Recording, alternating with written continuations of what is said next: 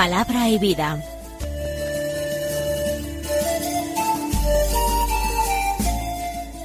Con el padre Manuel Horta desde Sevilla. En el nombre del Padre y del Hijo y del Espíritu Santo. Amén. Alabados sean Jesús y María. Muy buenos días, queridos amigos, oyentes de Radio María y seguidores del programa Palabra y Vida. Hoy es el jueves de la segunda semana de Cuaresma. Este jueves es el 9 de marzo y en él la Iglesia celebra la conmemoración de Santa Francisca Romana, una santa que, como su nombre indica, nació en Roma en el año 1384, en plena Edad Media.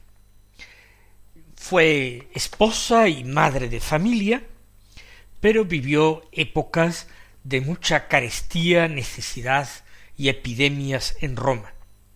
Y en cuanto eh, se vio eh, fuera de los compromisos matrimoniales, exenta ya de estos compromisos familiares, ella repartió sus bienes a los pobres y se entregó en cuerpo y alma a atender a los enfermos y a los pobres. Y con algunas compañeras fundó la congregación de las oblatas, con la regla de San Benito, muriendo en el año 1440.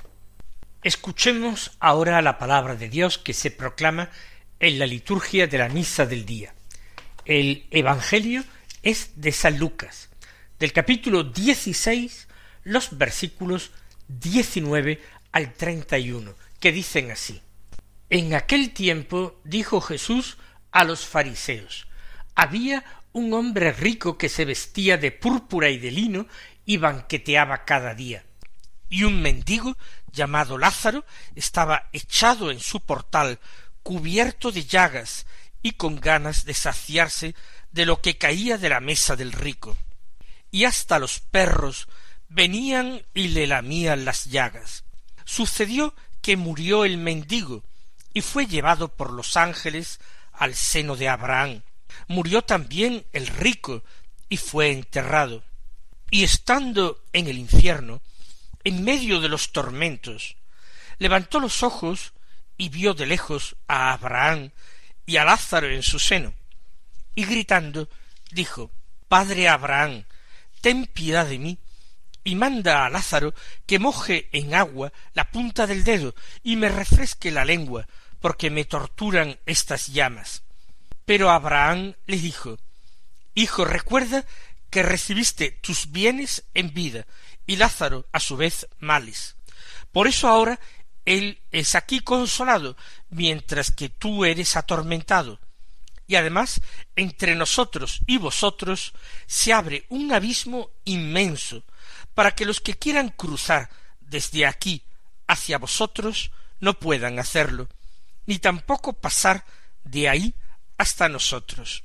Él dijo Te ruego entonces, Padre, que le mandes a casa de mi padre, pues tengo cinco hermanos, que les dé testimonio de estas cosas, no sea que también ellos vengan a este lugar de tormento. Abraham le dice Tienen a Moisés y a los profetas, que los escuchen. Pero él le dijo No, padre Abraham, pero si un muerto va a ellos, se arrepentirán. Abraham le dijo Si no escuchan a Moisés y a los profetas, no se convencerán ni aunque resucite un muerto. Hemos escuchado la conocida parábola de el rico Epulón y el pobre Lázaro. Y lo primero que tenemos que decir es que se trata de eso, de una parábola. Jesús no está haciendo una descripción minuciosa, detallada, ni realista del más allá.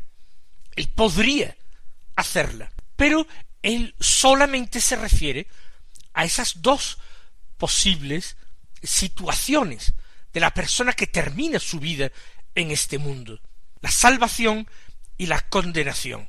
Se habla del seno de Abraham, que parece ser que es una forma de referirse al cielo, al premio ultraterreno en tiempos de Jesús. Estar en el seno de Abraham es formar parte de Abraham, formar parte de su familia.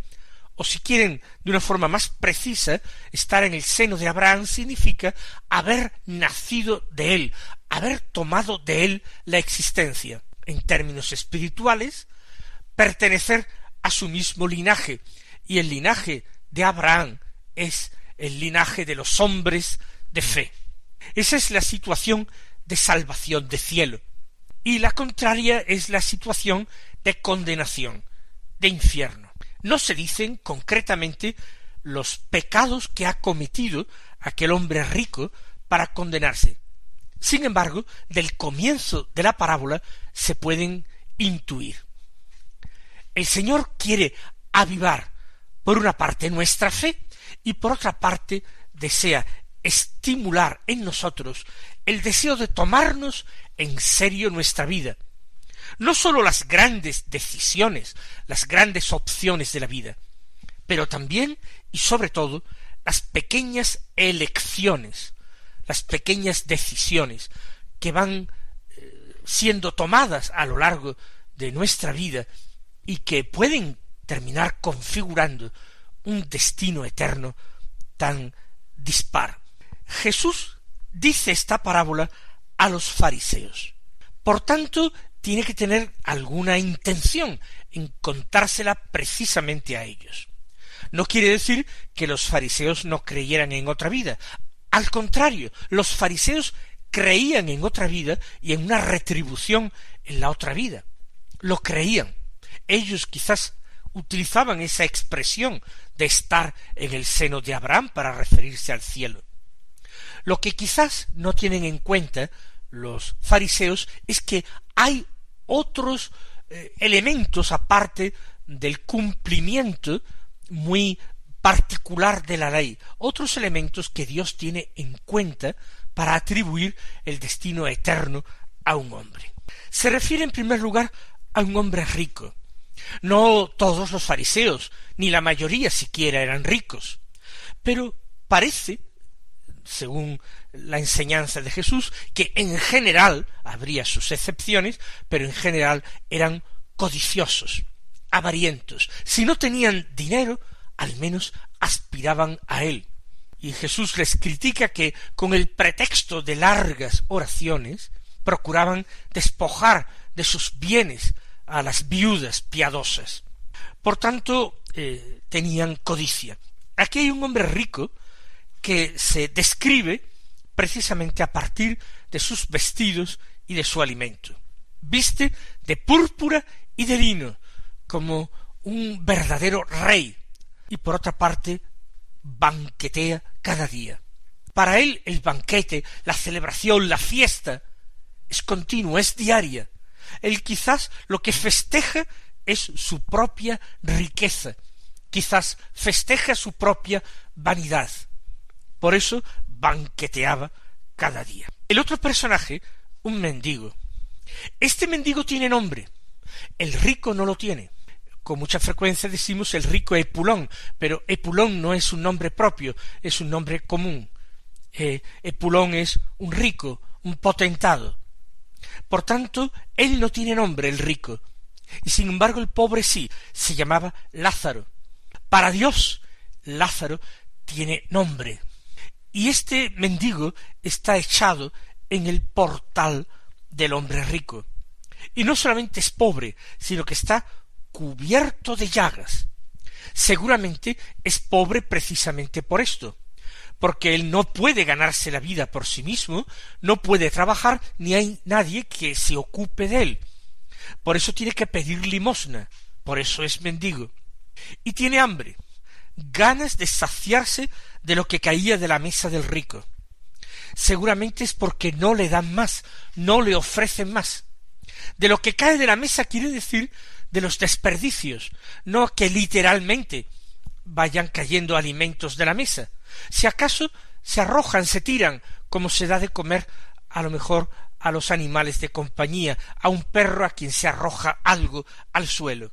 Este mendigo está junto al portal de la casa del rico, porque aspira a esto, a comer de las sobras, de los desperdicios que caen de la mesa del rico, que eh, la basura de alguna manera que se saca a la calle después de haber banqueteado el rico. Hasta los perros venían y le lamían las llagas. Seguramente lo que trata de decir Jesús es que los perros tenían compasión de él. Los perros podían ser sus amigos, pero si los perros tienen compasión y tratan de curarle las llagas, lamiéndoselas, como hacen los perros unos a otros, cuando no pueden a sí mismos lamerse sus propias heridas, se las lamen los unos a los otros, si los perros hacen esto, un congénere, un miembro de la misma especie humana que es el rico, no tiene el más pequeño gesto en relación a Lázaro. ¿Cuál es el pecado del rico? No haber cometido una fechoría, sino no haber tenido compasión, haber estado ciego y totalmente mudo en relación a la necesidad que estaba a la puerta de su casa tan encerrado en lo suyo, en sus banquetes y en sus vestiduras espléndidas, que quizás no se da cuenta de que otros sufren, sufren mucho, sin que nadie les consuele. Esta es la primera parte de la parábola, la situación terrena. Ahora viene la transición, el paso a otro mundo, a otra realidad, que es la auténtica. Y ese paso es la muerte. Murió el mendigo. ¿Y qué pasó? los ángeles lo llevaron al seno de Abraham. El que sean los ángeles quienes le conduzcan indican esta predilección de Dios, que siempre se inclina sobre los pobres, para hacerles llegar su amor y su predilección. ¿Qué pasó con el cuerpo de Lázaro? No lo sabemos. ¿Sería también enterrado o echado a un vertedero de basuras? No importa. Lázaro él fue llevado por los ángeles al seno de Abraham. Su cuerpo un día resucitaría, pero esta no es la cuestión que está planteando Jesús. Murió también el rico, porque todos terminan muriendo, antes o después, ricos y pobres. Y él fue enterrado. No se habla más que del cuerpo del rico. De Lázaro sólo se habla de su alma, llevada por los ángeles al cielo del rico solo se habla de su cuerpo, quizás porque no ha tenido otra preocupación en su vida que cuidar su cuerpo, vestido y alimento. Jesús en el Sermón de la Montaña nos previene contra estas tentaciones, porque andar preocupados por el vestido, ¿de qué nos vamos a vestir? Si hasta los lirios del campo se, se visten de una manera mucho más hermosa que Salomón en todo su fasto. ¿Por qué andar preocupados por el alimento cuando los pájaros del cielo que no trabajan ni almacenan en graneros son alimentados por el Padre celestial cada día? Este rico no, este rico claro que se preocupaba por el vestido y por la comida. Y por eso sólo se habla de su cuerpo, es enterrado. ¿Por quién? Por otros hombres que le conducen a la tumba. Así pues, hasta en ese momento de la muerte que los iguala a todos, sin embargo, hay una diferencia. Se nos narra lo que acontece con el cuerpo del rico llevado a la tumba, a la tierra, por manos de hombres, y lo que le ocurre a Lázaro. Su alma es llevada por manos de ángeles al cielo. Pero ahora viene, después de esta transición, lo que hay más allá, la realidad de ultratumba. Y en la realidad de ultratumba, Lázaro está en el cielo, en el seno de Abraham, y el rico está en el infierno, en medio de tormentos. Y ahora se produce un curioso diálogo y unas eh, curiosas peticiones que hace el hombre rico. El rico ve a lo lejos a Abraham, a lo lejos porque hay una gran distancia entre estas dos realidades, cielo e infierno. Pero Abraham es padre de todos los creyentes, es padre del pueblo de Israel. Por tanto, este hombre rico le llama padre. No ha vivido como un verdadero hijo, en nada se ha parecido a Abraham, pero acude en este momento gritándole para que le escuche en la lejanía, y le dice ten piedad de mí, y manda a Lázaro que moje en agua la punta del dedo y me refresque la lengua, porque me torturan estas llamas. Ahora el rico quiere ser socorrido, curiosamente socorrido por aquel mendigo que yacía a la puerta de su casa, que moje dedo en el agua y venga a tocarme con la punta de ese dedo la lengua para que me la refresque. Y Abraham expresa la imposibilidad, no ya una negativa que proceda de la voluntad, sino la imposibilidad. Son cosas absolutamente incompatibles, opuestas, separadas. Mientras vivían en la tierra, la comunicación entre el rico y Lázaro era posible, era factible. Bastaba que la puerta, el portal del rico se abriera para que Lázaro entrara, o que el rico, levantándose de su banquete diario, saliera a encontrarse con Lázaro en el portal. Había una posibilidad de comunicación, porque no estaban lejos, porque no había tanta diferencia entre ellos. Entonces el rico podía ayudar a Lázaro, darle agua y darle alimento, pero también, quizás sin saberlo, el rico podría haber sido ayudado por Lázaro, podría haber ayudado Lázaro al rico a salir de su cáscara de egoísmo, de esa concha en la que se refugiaba, de ese aislamiento lleno de indiferencia hacia todos, tras el cual se ha escondido el hombre rico. Pero ahora en esta situación es imposible. Y Abraham le dice al rico que la situación en este más allá tiene que ver con la situación del más acá. En la otra vida tú recibiste nada más que bienes y los utilizaste en ti mismo para disfrutar, para gozar. Lázaro, en cambio, no recibió en la vida terrena más que males, y Dios ahora se compadece. Dios se digna colmar a Lázaro de lo que le faltó. Él es aquí, en la otra vida, consolado. Tú, en cambio, eres atormentado. Pero entre nosotros y vosotros con vosotros se refiere, por supuesto, a los condenados, se abre un abismo inmenso. Y no es posible, aunque se quiera, dice, pasar de aquí hacia vosotros, no se puede, como tampoco pasar de donde estáis vosotros a nosotros. El rico entonces cambia su petición y la hace más sencilla y aparentemente más desinteresada. Si esto es imposible, si ser consolado yo es imposible, al menos dice, manda a Lázaro a la casa de mi padre, manda a Lázaro de nuevo a la tierra, porque tengo cinco hermanos, que les dé testimonio de estas cosas que pasan en el más allá, no sea que ellos, mis hermanos, vengan también a este lugar de tormento. Aparentemente, el rico en el más allá ha empezado a entender lo que es la caridad, la solidaridad, la preocupación por el otro. Quizás no sea más que una astucia para tratar de conseguir en el más allá lo que no ha sido capaz de adquirir en el más acá. De hecho, Abraham le contesta tienen a Moisés y a los profetas que los escuchen lo que puede llevar del más allá a la tierra un muerto que viniera a verlos no es nada relevante. Hay figuras mucho más eminentes. Dios ha consignado su palabra por escrito. Ahí está la ley que se proclama cada sábado en la sinagoga, que se enseña a todos los niños hebreos desde pequeños. Allí están los profetas que exhortan al pueblo a seguir los caminos de Dios.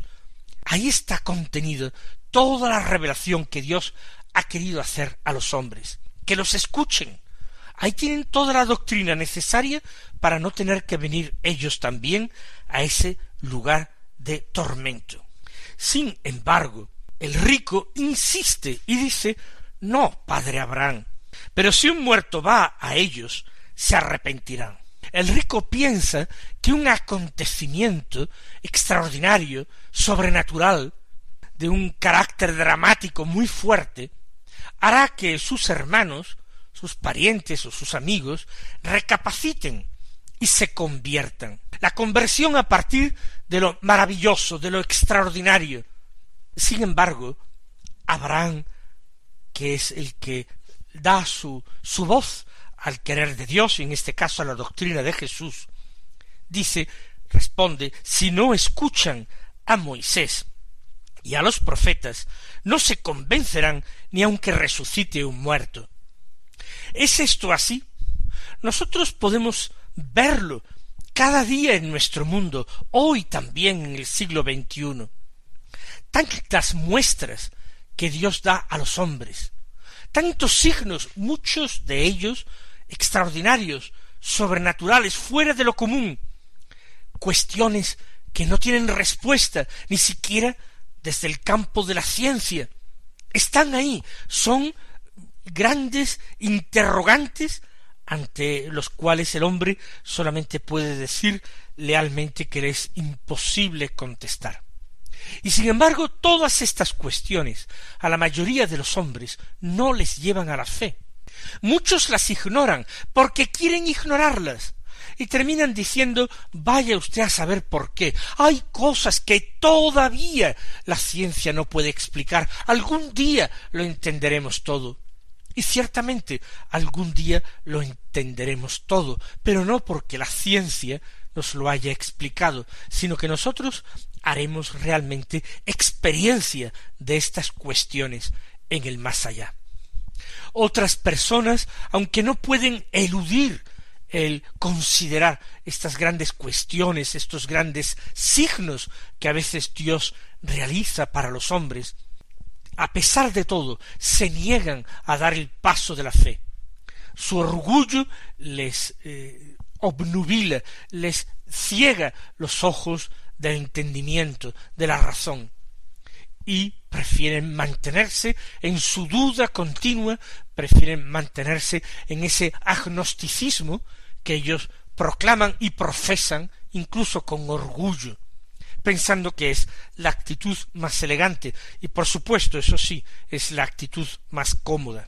Si uno no se convierte a partir de la palabra de Dios, que puede escuchar, meditar cada día, si uno no se convierte a partir de los acontecimientos diarios, de los grandes acontecimientos que nos va eh, dando la historia de la humanidad, o de los pequeños acontecimientos que aporta nuestra propia historia, nuestra propia existencia, si uno no lo hace, realmente no se convertirá aunque vea milagros. Pues vamos a pedirle al Señor que nos abra a la fe y sobre todo que nos abra a la caridad para que un día gocemos en plenitud de su reino. Él os bendiga y hasta mañana si Dios quiere.